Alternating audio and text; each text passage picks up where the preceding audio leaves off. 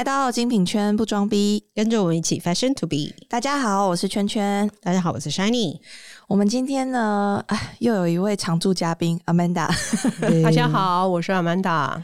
我们今天要跟大家分享的主题是我们在执行的时候，KPI 到底都在看些什么？那我们的主管或者是我们自己这些销售人员，我们又都在追什么？到底什么是 KPI 呢？Shiny，你觉得 KPI？我觉得简单来说就是公司 g a t 系的一些指标，怎么用这些指标来折磨你这样子？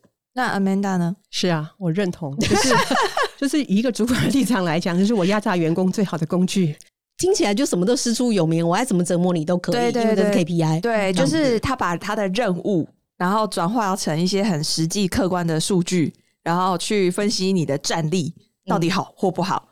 对，那当然在零售的行业的话，我们都会有一些很关键的 KPI 指标，是需要跟大家做一点点名词上面的介绍。那这个专业的部分，我们就来。请 Shiny 从常常接触的 KPI 来为我们大家介绍一下 哦。好，那有什么问题呢？首先呢，请大家先去订便当，因为这个可能需要一点点时间。有有一百道吗？有，我觉得加加减减一定都有一百道，因为各个不同的主管，或者是说我们上次有提到嘛，就是零售当越来越精进的时候，有很多专业的经理人员，他就会想出各种各样的计算方式。来用不同的方向追同样一个数字，比方说最简单的，我们最常看到就是定业绩目标嘛，就是你这个月应该做到多少。但是这个就会变成一个很模糊的一个空间，因为哦，我们通常只是说哦，我月目标应该达成多少，但是里面它又会被细分，说你每个类别应该要卖多少，或者说甚至会细到说，可能这一个系列的包包，大颗、中颗、小颗，你各应该要卖多少，然后再来他就问你说你的材质。材质面应该要卖多少这样子，所以你可以一直不停的细分下去，所以很单纯的一个月目标就会已经被拆到这个样，拆解到这个程度了。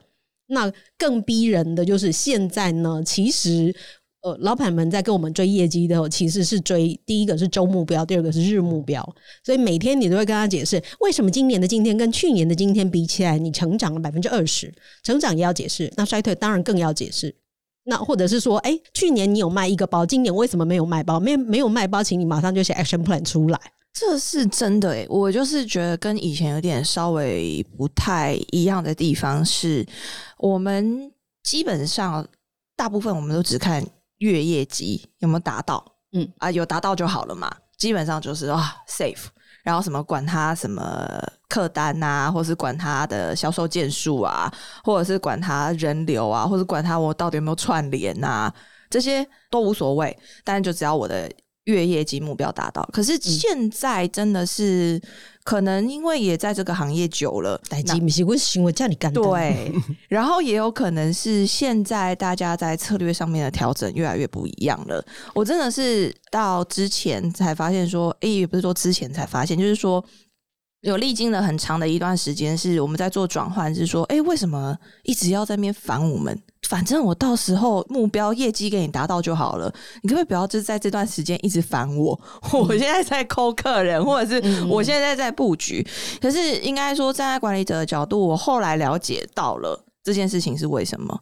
这就像一个步伐一样，如果你的每个步伐你都有走走在一个进度上，都有所谓的 on track，你就可以最后可以达到你的终点。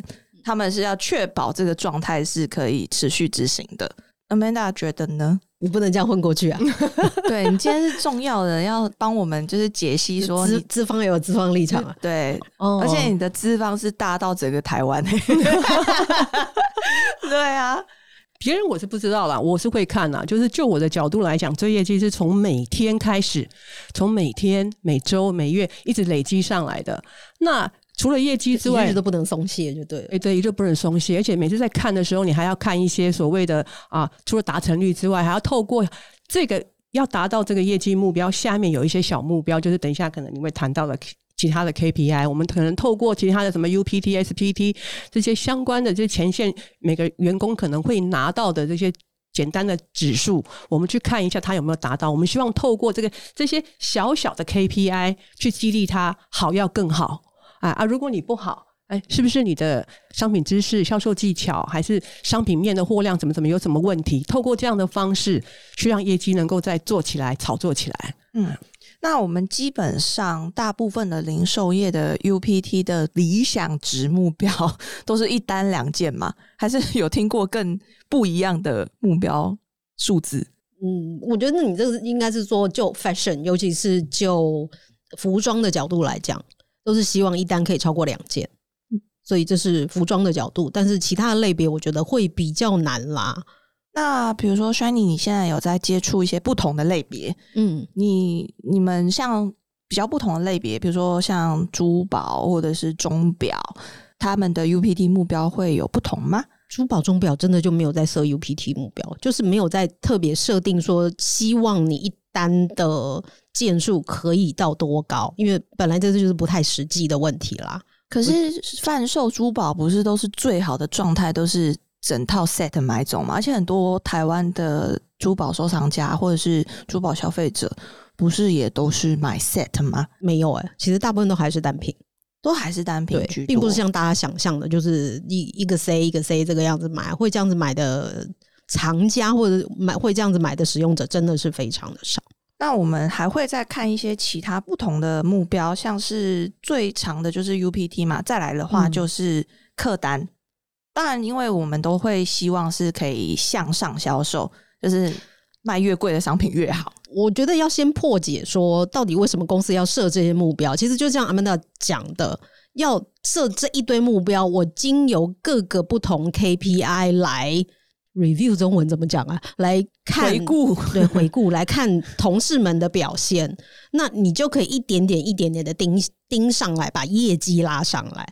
其实这个是最主要的目的，它并不是真的说要你去提高客单、去提高客减，但它整个最后的背后的原因都只是要提高整个营业额。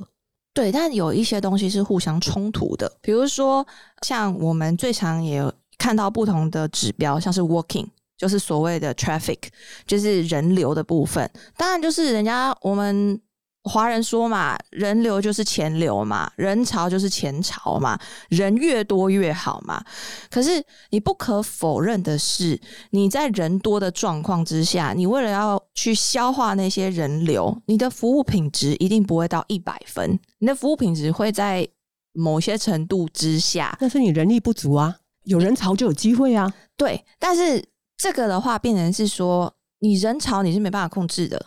我这间店的所有的人，我大概只能抓说，平均我可以有多少的人力去消耗这个卖场，或者是这个时间，它大部分的人流嘛。对，而且在人流很多的状况之下，你就是要去消化人流。所以你第一个，你有没有办法真的做到销售一单多件？或者是说，你有没有办法真的说做到向上销售？或者是你要做到什么样的状况？通常的话，都是你在 working 很大量的时候，你的成交率也有可能下降。所以其实反而就是说，哎，working 我们当然是希望越大越好。就是就像我们说的，你有 working，你才会有机会嘛。嗯对。可是，在这些东西上面的数值来讲，它可能就。不见得会表现的那么漂亮，可是它的总目标，比如说，好，我们今天就是迎接了这么多的 working，然后我们也是拼命做、死做、活做。我的的日目标可能是去年的成长的两百趴、三百趴，都是有可能的。可是，在好像去细项的去盯说，哎，那你为什么这些不可以再做的更好？或者是你的这个为什么掉落了这么多？比如说你的 UPT 为什么掉落了这么多？或者是你的客单为什么这么的便宜？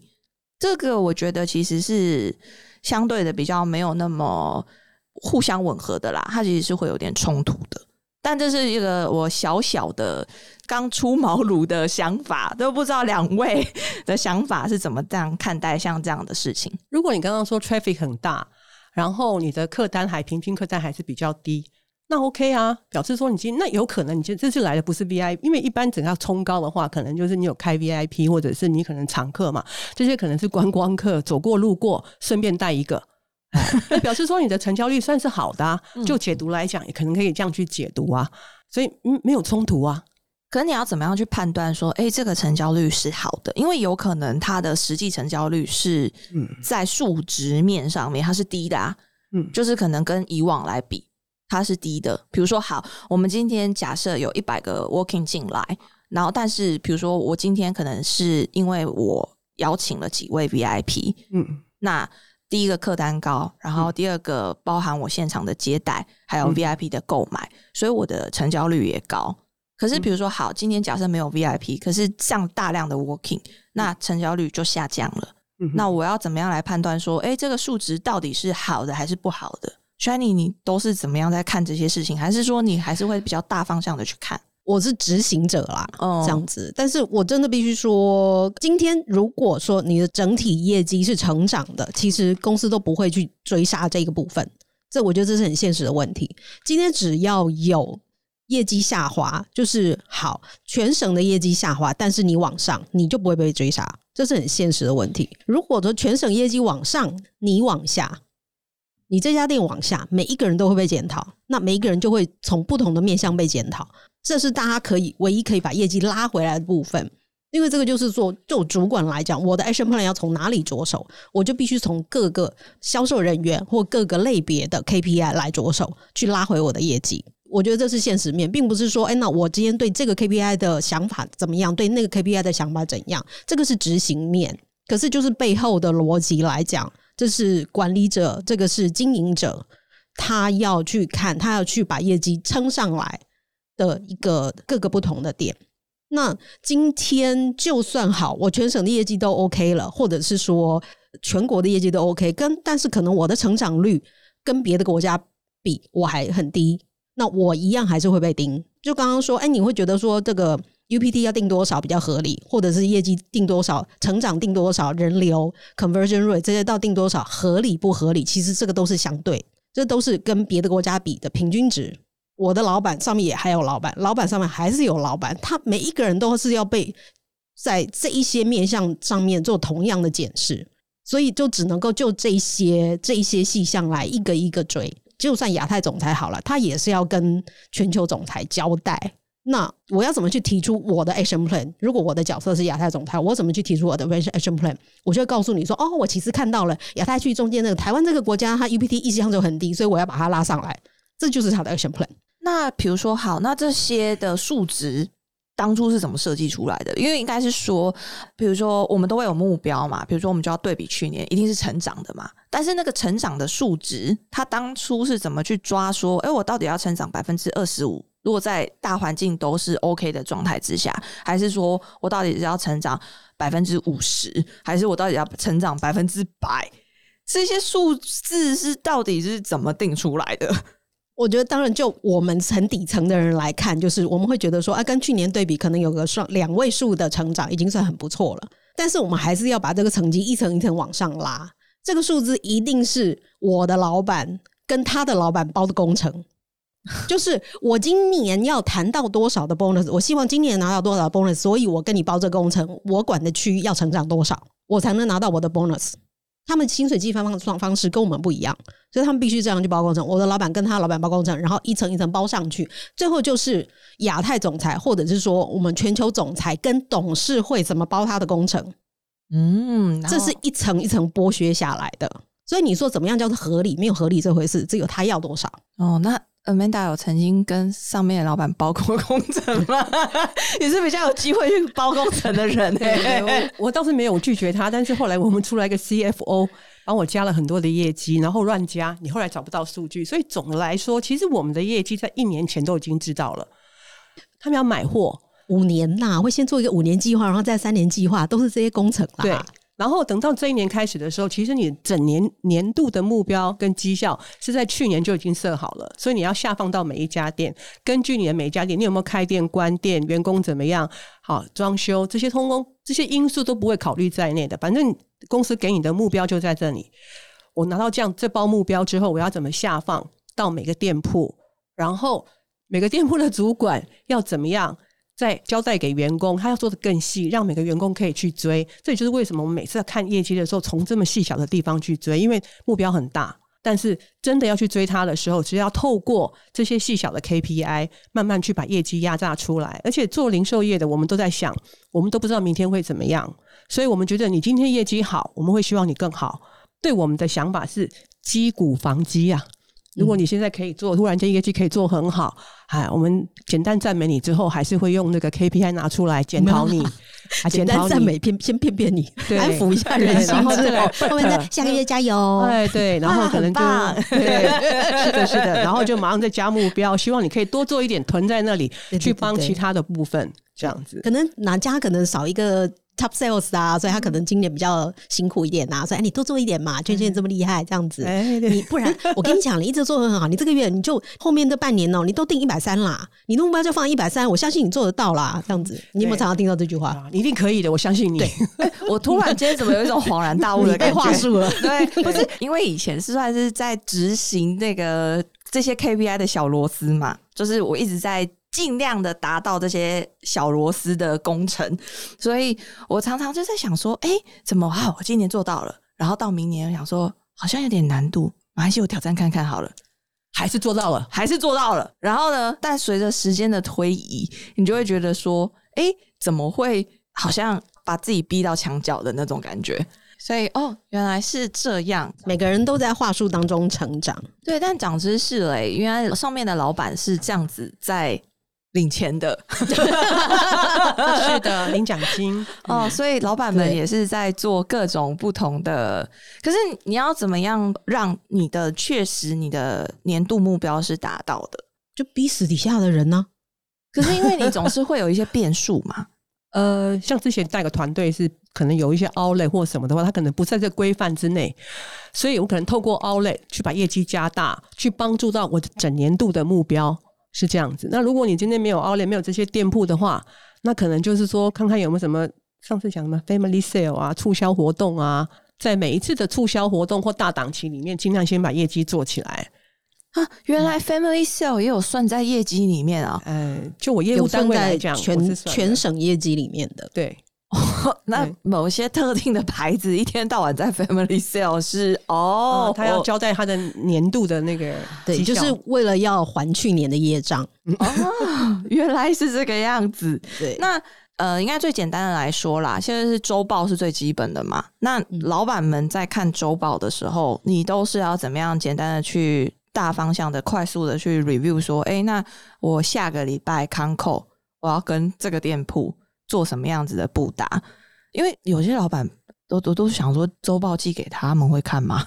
大部分应该不会看啦，我觉得。可能我比较闲呐、所以我都会看一下。那你都是怎么样在看这些东西？哦我会很简单的去看它，就是说，因为有各区的区主管或者店主管嘛，啊，对我来讲，我就要快速的去看一下，就是说跟去年同比。还有同时间的环比，每周会去看他这个月的月目标，他追上进度还是落后进度，大概看最简单的，然后再看你几个重要的 category 有没有跟上这个 sales rule，然后在开会里面大概就让不管是店主管或者区经理跟你报告，但最主要来讲，我会先看这几个大类别，然后如果看到了可能你已经落后了。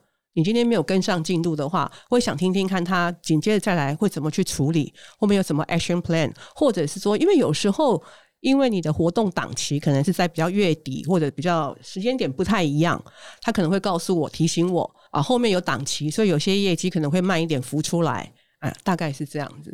那 Shining 呢？你也有曾经做过那个接收周报者，呃，我两边都做过啊，嗯但是其实我的方式不太一样，是我自己本身就是前面会先拉数字，然后看我想要看的问题，先抓住我想要看的问题，然后再回过头来看说周报上面同事有没有提到。例如，例如说你曾经想要看什么样的问题？没有啊，比如说就是看嘛啊，可能上一周它可能的 average retail 非常的低，或者说你就是平均客单很低，或者是平均单价很低，那这一点就是下个礼拜就我们就可以来调整嘛。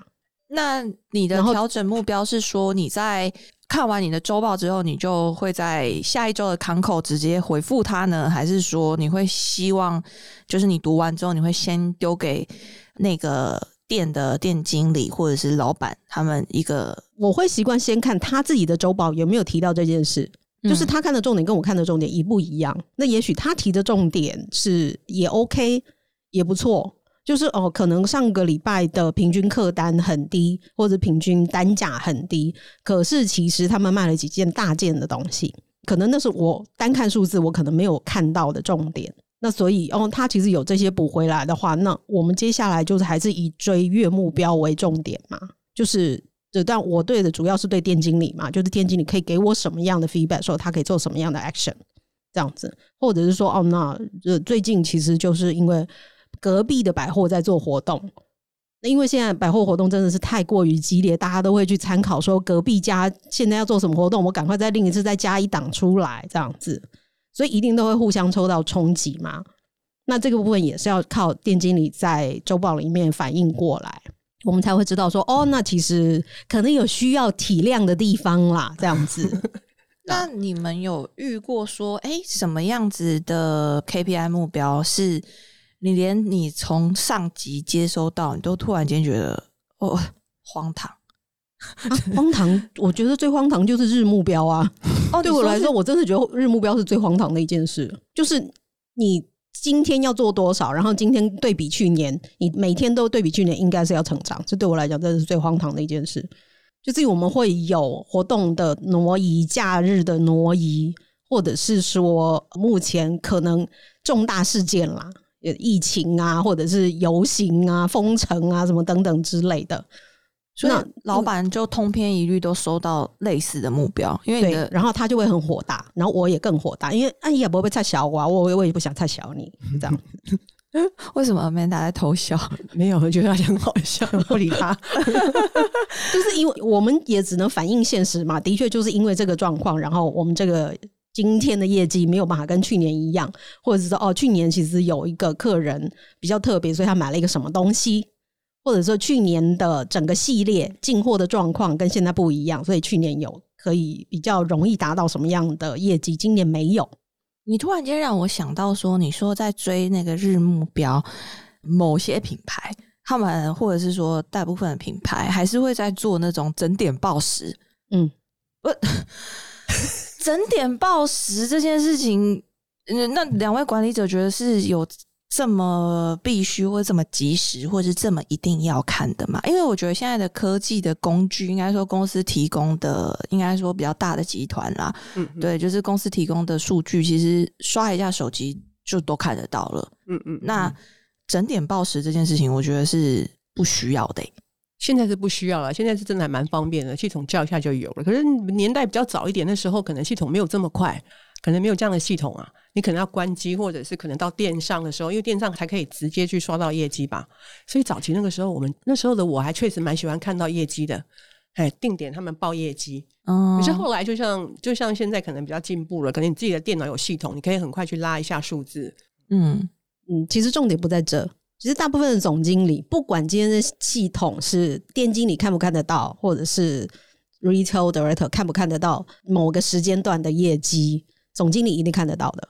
总经理这是每个小时就会收到一次回报，就是他们会有自己的系统。大部分的大品牌总经理是这个样子，所以重点不是在他们知不知道你到这个当下做了多少业绩，重点是他们要确保你知不知道，确保电商人知不知道你现在的进度如何，你今天要追多少，你到目前为止跟去年差多少，你数字差多少，个数差多少，来客数差多少，成交率差多少，这些是给电商的压力，时时刻刻给电商的压力，他们绝对知道，他只要确定你也要知道。所以他做这个动作，他其实只是一个假动作。嗯，他只是要对，就是要你们知道说，哎，Hello，现在六点喽，威哥，威哥，对，三点喽，大家那个业绩，Everybody comes up，对，还没开始哦，这样子之类的。对哦，原来因为你如果没开始，当你下午三点在报业绩的时候，你会特别紧张嘛。哦，然后大家是不是会赶麦，赶快呼一下，呼一下，还没开始，还没开始，谁谁谁那个，现在轮到谁？现在轮到再往前站一步，往前再站一步，这个样子，是不是？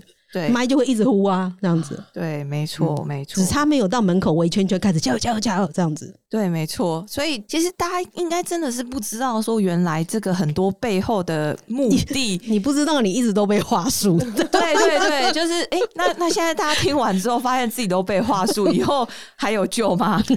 那当当然有啊，就是老板就是你要当那个觉醒者嘛。你是说，就是当你现在升上来当那种中阶主管的时候，你要当那个觉醒者，还是你要沉沦下去一直当话术者？这样，我的想法跟你们不一样。老板的精神与你们同在，屁你们很辛苦在追业绩，老板的精神也在这里。屁，那如果万一真的大方向，比如说像 Amanda，你真的看到说，哎、那个数值真的大方向真的都不好。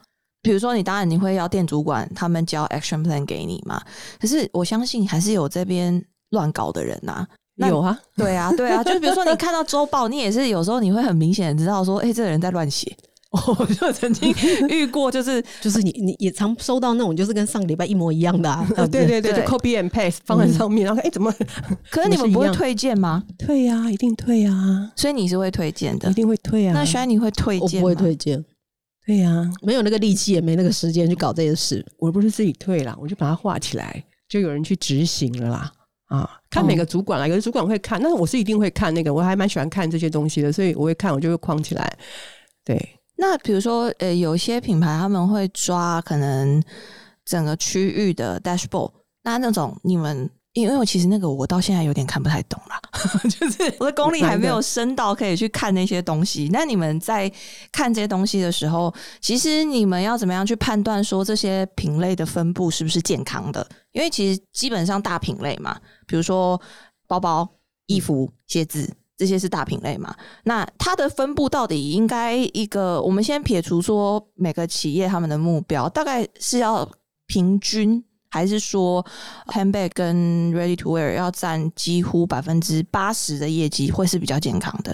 还是你们会怎么样去看说怎么样的数值是健康的？没有健康不健康这回事哎、其实说穿了，还是说上面的人是怎么包这一包工程，就还是要讲到说，在总公司的那一些人，嗯，当他们今天在铺盘这一包业绩，他今天包的工程说，我全年度要成长多少，我的 handbag 要成长多少，他们会这个样子包。然后 key category 是多少，就是主要类别是什么。也许到今年的这个当下，是丝巾的那个 category manager 管丝巾的那位产品经理很得势，所以他就会变成销售重点了。所以他就会变成是会接下来大家要努力去销售丝巾。对，哦，所以代机嘛，不是餐厅，我询问一下你干单。对啊，但是它的业绩占比也不可能，就说你是一个服饰配件品牌，你的业绩也不可能占比太高啊。对，所以我只只是说没有健康或不健康这回事嘛。今天就看他要怎么包。哦 c a r t o n 去年因为 handbag 占了百分之五十的业绩，那 ready to wear 占了太高的业绩，所以以导致于整家公司的毛利率下滑。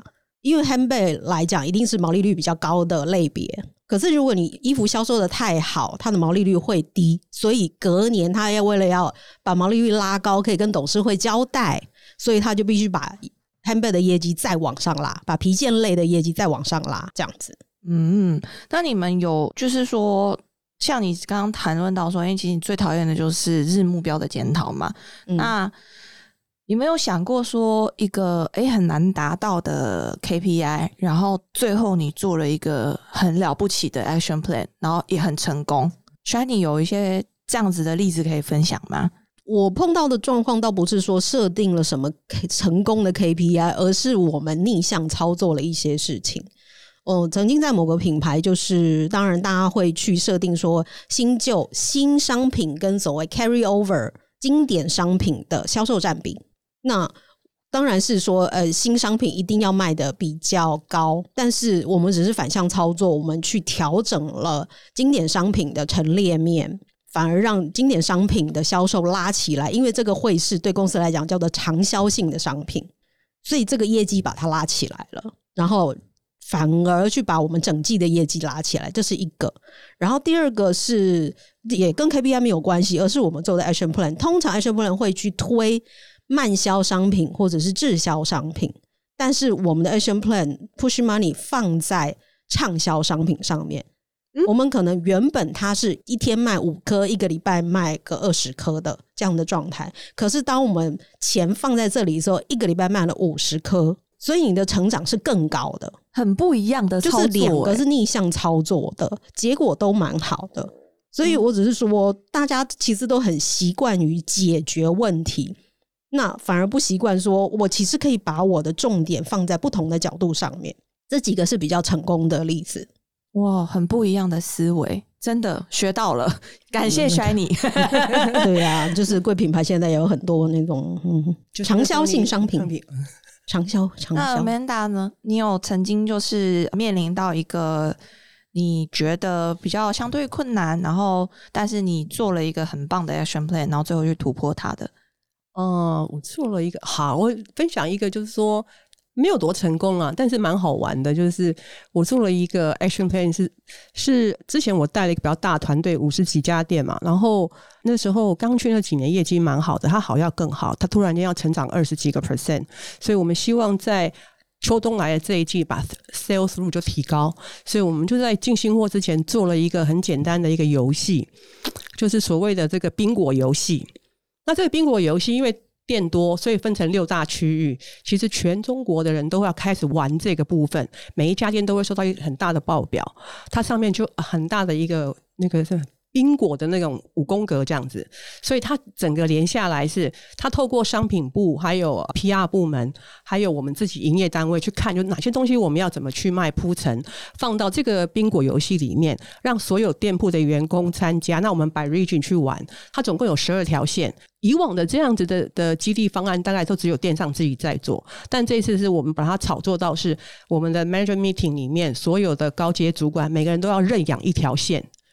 就是说，今天不管哪个区域有人拿到一条连线的时候，如果老板拿了中间的一条线，因为总共有十二条嘛，他如果拿第一条线，他自己要从里面选一样礼物送给员工，所以让老板会很他自己要出钱呐他要出钱，他自己出哎钱，所以每次我们就在这个 meeting 里面就要炒作，变成说。这个我们在看 sales rule 的时候，不是只有以前他一直来问你，然后只是员工怎么样，他会很担心，因为他自己要挑里面最贵的那样东西去送给员工，可能是一双鞋，可以可能是一个背包，那不会希望都都不要达标好了，嗯，他到对，想拿拿钱，因为他为期本来是四个月嘛，然后所以他开始到 第三个月开始一直问他那条线有没有人达成，就是说整个气氛炒作起来，是因为包括到店铺啊，还有后台的老板，他们其实每一周的周会都会很关心这个事情，他们是关心自己要不要出钱吗？还是关心大家有没有达标啊？对他们关心就是说。员工达标之后会不会付出很多钱？因为你知道 incentive 的钱其实是有限的嘛，他怕这个玩太大了。你拿到一条线，你要拿到钱是不少的。对，对，也是这个区域的你这完全在反向操作哎、对呀、可是他就很放心，他就不会来跟我啰嗦啊，就是你业绩怎样怎样这样。他每天只是担心，就是说，哎、这样会花很多钱？哎，打有人拿拿到一条线，他的包包，他的有人送丝巾嘛？他说他的丝巾什么时候要拿出来？就是这样。所以那个游戏整个下来之后，sales rule 在跟以往相比，其实没有提高啦。我必须讲，但是就连老板还有后台的这些商品部的人，其实都还玩的蛮愉快的，因为大家都同时间在关注特定的几样 category，它的 sales rule 有没有达标啊？所以最重要就是这个，但是成功没有成功啊，因为只有两条线而已。他当然不希望他成功啊，又不想付钱呢、哎，对对对，因为他后来说，哦，还有两条线，因为钱很多嘛，因为你像一区的员工就带一百多个人了，你这样他要花多少钱？对啊，诶，可是那这样子，它不算是一个成功的 action plan，但是它引起了一个话题。呃，它对它主要是凝聚大家，就是说，譬如说，因为 这个就很很像 marketing 常做的事情嘛对，对对，就是对就是它生不出业绩，但是会有很多的话题这样。哦，但是那个区域，因为摆区域去看的时候，那那摆到全中国整个公司的时候，大家就会关注。那摆区域的时候，同事就会互相在商品的转调货啦，同事每天打电话会互相问你今天怎样怎样，因为公司会给他们数字，每天一早会有数字告诉大家，他们会拿到一张很大的那个。呃必报，他们会上面自己做注记，所以他们就会开始去问别人，别人家怎么样。但事实上，其实每天早上公司就会给数字了。那商品部其实也关注的很厉害，他都会告诉大家，哎，现在哪边还有货，要做什么调整。嗯，大家有发现吗？其实我们刚刚在说了老半天，其实 老板们后面都是包藏着不一样的用意。不管他今天丢出来什么样子的讯息，或者是他呃丢出什么样的话语，可是他们其实背后都还是会有一些更深的含义，然后更不一样的思考面，是我们可能还想象不到的。所以，虽然我们有时候在执行上面都遭遇蛮多困难的，然后也常常被嗯。话术，但是 但是可以希望可以透过这一集，然后大家可以知道说，哦，原来其实上面的老板为什么会把这些好像你觉得不合理，或是你觉得很荒谬的目标下放给到你的身上，原来就是。一层还有一层层，上面还有更大的老板。就真的一层一层剥削啊！对对，所以如果说大家希望可以知道更多关于这样子的消息的话，可以欢迎资讯到我们的 IG 底线 Fashion to be 底线，我们就有机会把你们想要知道的事情说给你们听。也欢迎大家在 Apple Podcast 给我们五星好评哦，谢谢大家。拜拜，拜拜。